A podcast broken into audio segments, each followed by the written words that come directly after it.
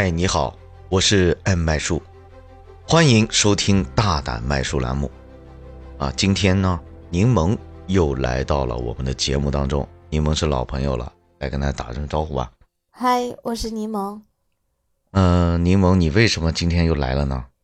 我听了昨天说的鬼故事，所以我今天又想过来了。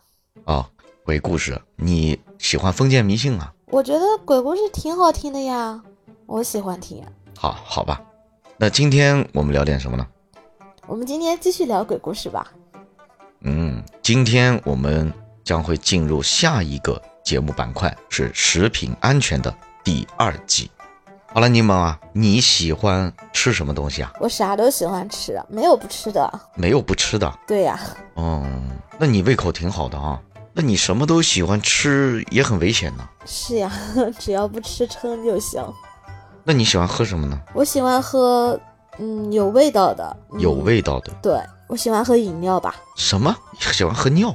不是呀，是饮料。喜欢喝饮料啊？对呀。哦。饮料。你这普通话说的不行啊，不标准。我说的。我喜欢喝饮料。我说的是咱们九零后的标准普通话。啊，标准普通话啊，行吧。好嘞，那你既然喜欢喝东西，对吧？喝什么饮料啊？呃，带气的，有味的。带气的还要有味道的，对吧？对呀。汽水啊，这不是碳酸饮料吗？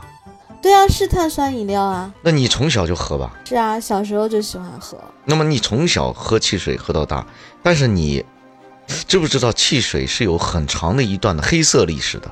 而且以前的汽水不是人人都可以喝的，不知道哎，没有人说过。嗯，讲到这里呢，曾经就有朋友跟我说过这句话。对呀，那个时候都是贵族喝的，不是不是不是。我今天要说的不是这个。我们谈到食品安全啊，我们肯定要会谈到的就是关于这个碳酸饮料，就这个汽水啊，到底能不能喝的问题。于是来跟大家谈一段这个碳酸饮料的黑色历史。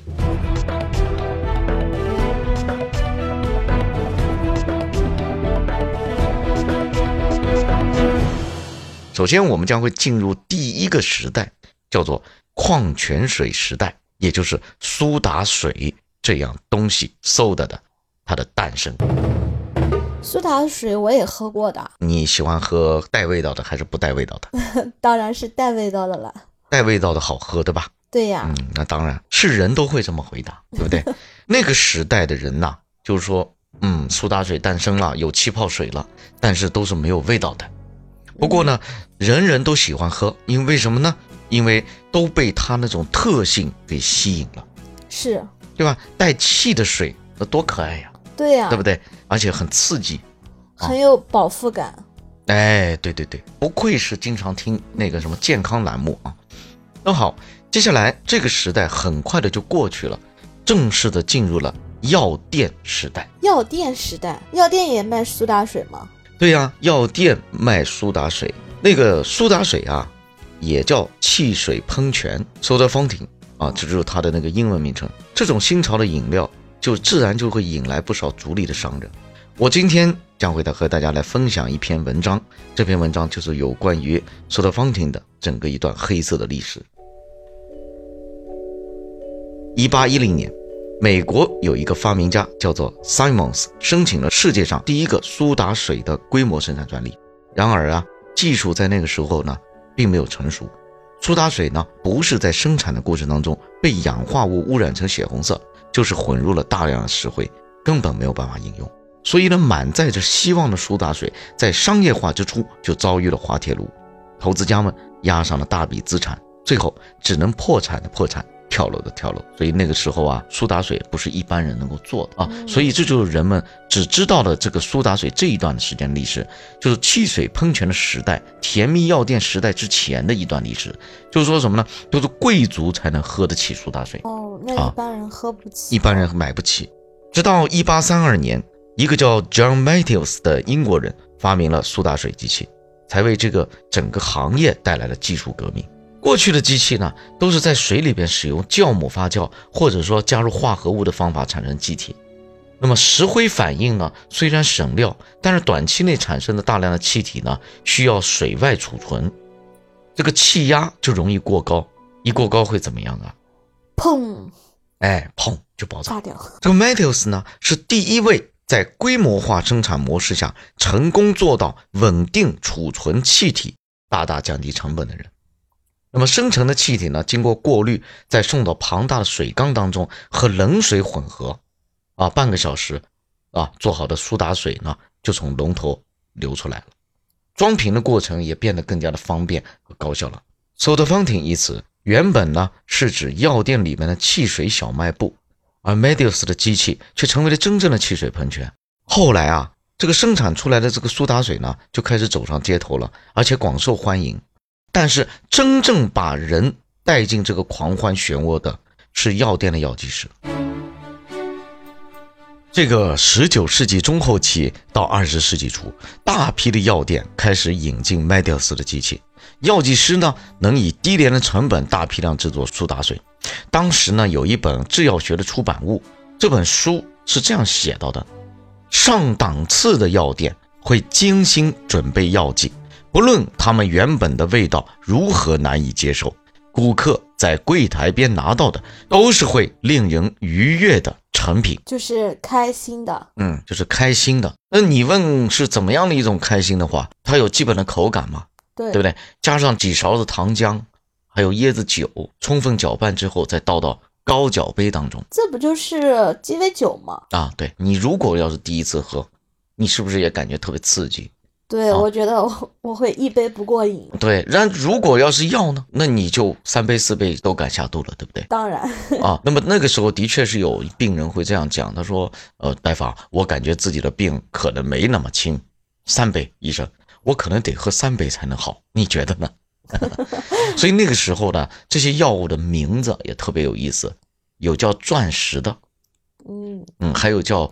波士顿翻转的，我觉得这不就是那个调酒师调出来的名字吗？对呀，而且像酒吧里边的那个调酒师都是有一种制服的，这个制服是统一的，有一个马甲啊。哦，为什么也是有缘由的？今天都会跟大家来谈到。好，后来呢，打开苏打饮料的是调酒师吗？不是的，是药剂师。对，一时间呢，创造力爆棚，很快就研发出自己的独特配方。就每个药剂师研究的都不一样，口味都不同，所以这个就引发了几乎整个社会的苏打水的狂热。曾经呢，那些不怎么光顾药店的人呢，那个时候呢，都痴迷于这杯甜蜜的药水。所以说，售卖这个苏打饮料的药店呢，短短几年里边就获得奇迹般的收益。接下来，我们进入黄金时代。一八七五年，冰淇淋苏打水面世了，就是上面有冰淇淋呗。对呀，苏打水上面有冰淇淋，让你想到了什么呢？像奶盖、奶盖奶茶，float，也就是雪顶咖啡、雪顶汽水，都是这同一样东西。Soda fountain 推上了热潮的这个顶点，也就是黄金时代。一般人都知道，七十年代到新世纪的三十年是马克吐温笔下的镀金时代。也是 Soda Fountain 人生巅峰。到了二十世纪，美国几乎每个街角都开着一家 Soda Fountain 的药店。当时药店的宣品啊，都跟饮料的广告一模一样。当时就有人批判，药店呢应该专注在卖药，而不是饮料。人说树大招风嘛，你一做的好了，肯定都会有人说。对呀，但是这个东西真的是是药吗？是饮料。那个时候的确是药。就是药店的规模是不断的扩大，嗯，成为社会各色人流的集散地。不论是男女老少，有病没病，一杯糖水就成了 Soda Fountain 的在柜台旁边坐下放松微醺的理由。我这里有一些老照片，在今天的节目的简介当中给大家附上，大家可以想象一下当时的场景：红木质地的壁柜和桌椅，好漂亮。室内中央是一台。钢琴，演奏家正弹着欢快的舞曲，柜台添置了最入时的艺术品，古典优雅的大理石雕塑，精致奢靡的赛璐珞灯饰，后墙上是一面巨大的镜子，周围缀以玛瑙。曾经简朴的只有一个鹅颈龙头汽水机的 Soda Fountain，摇身就变成华丽的。艺术作品，听你这么说，我觉得画面好唯美哦。嗯，这就是 soda fountain。世间任何事物都有一个从低潮到高潮再到低潮的一个年代。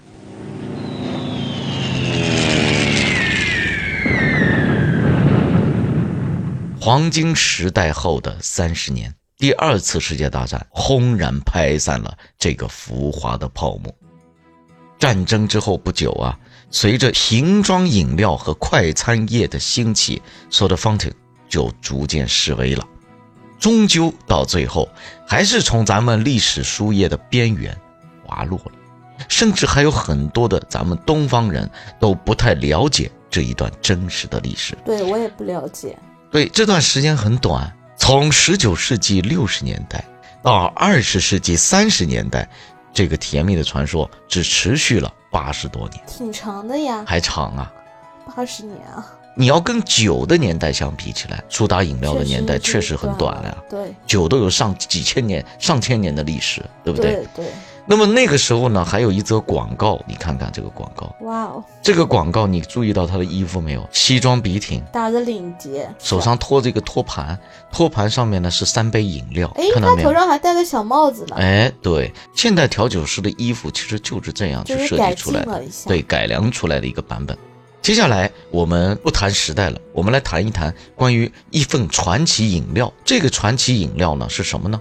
想知道的朋友，我们下一期继续这个话题。